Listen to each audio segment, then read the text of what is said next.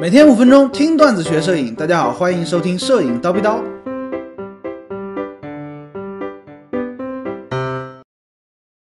高感画质由什么来决定？之前呢，我们说了高像素机型的优势以及它的使用的啊领域，对不对？今天呢，我们来说一说高感画质、高感光度，哎，这个东西呢有什么用？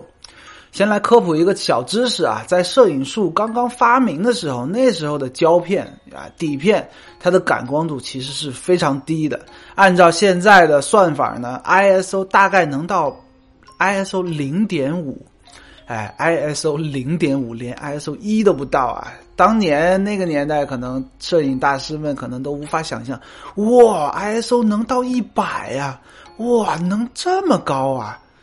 哎，对吧？什么概念呢？哎，ISO 零点五，你拍个人像，脑袋后面呢必须支个支架帮你固定，你不要动。然后呢，几十秒的曝光时间之内呢，你不能眨眼睛。才能拍摄出来一张人像，所以说你看古老的那种照片啊，都是虚的。然后呢，人是清晰的，但是眼睛感觉就是模糊的，他可能就是眨了眼了。那在胶片时代，进一步的胶片时代呢，哎，ISO 能到个八百、一千六、三千二，哎，顶天了，很高了，画质，但是已经很差了。目前的数码相机呢，哎，一万两千八，哎，不是个事儿，对不对？大家都有啊，一万两千八。最高最高呢，已经某些机型已经已经到 ISO 三百万，什么概念啊？吓尿了，对不对？ISO 三百万哦，真的那么牛吗？黑夜是不是瞬间就变白天了？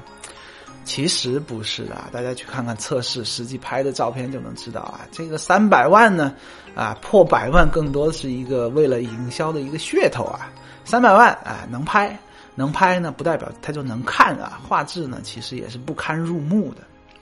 好，我们来回到这个啊最基本的层面啊，高感画质由什么来决定呢？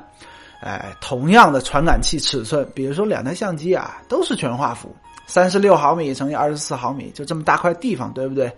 一千万像素和五千万像素对比，之前我们说五千万像素呢细节表现力好，对不对？但是呢会比较拥挤，哎，相比之下呢一千万像素这个呢就宽宽松松。哎，就就像坐地铁一样，已经错过了高峰期了，甚至呢还有大座，对不对？就不是那么挤。那一千万像素呢，这个每一个像素单个像素的体积啊就会很，在同等光线的情况下呢，它单个像素就可以接收到更多的光线，对不对？有了这个为前提，哎，它的高感光度呢，高感画质才会特别的好。哎，有的同学说呢，传感器大的高感就好。不对啊，没说到本质。有的同学说呢，像素低的，哎，高感画质就好，也没说到本质。其实本质在于什么呢？哎，本质就是单个像素的体积。大家记住了，单个像素的体积。目前值得一说的高感画质非常好的一个机器是什么呢？索尼的阿尔法七 S，阿尔法七 S 为什么它高感画质特别好呢？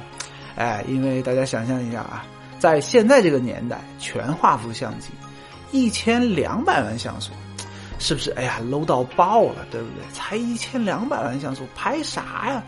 对吧？你不要不要拿出来卖了。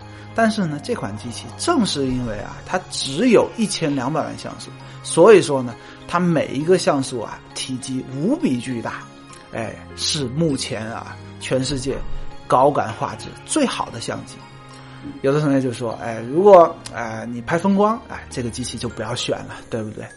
那如果说你是一个计时的玩家，喜欢晚上出去拍，喜欢抓拍，对于高感光度、高感画质呢有特殊的要求，哎，这种低像素、大尺寸传感器的相机呢，就正是你所需要的。大家以后要记住啊，哎，决定高感画质的唯一条件就是说单个像素的大小。”大家记住了啊！好了，今天高老师就先叨逼到这里，明早七点咱们继续聊摄影，拜了个拜。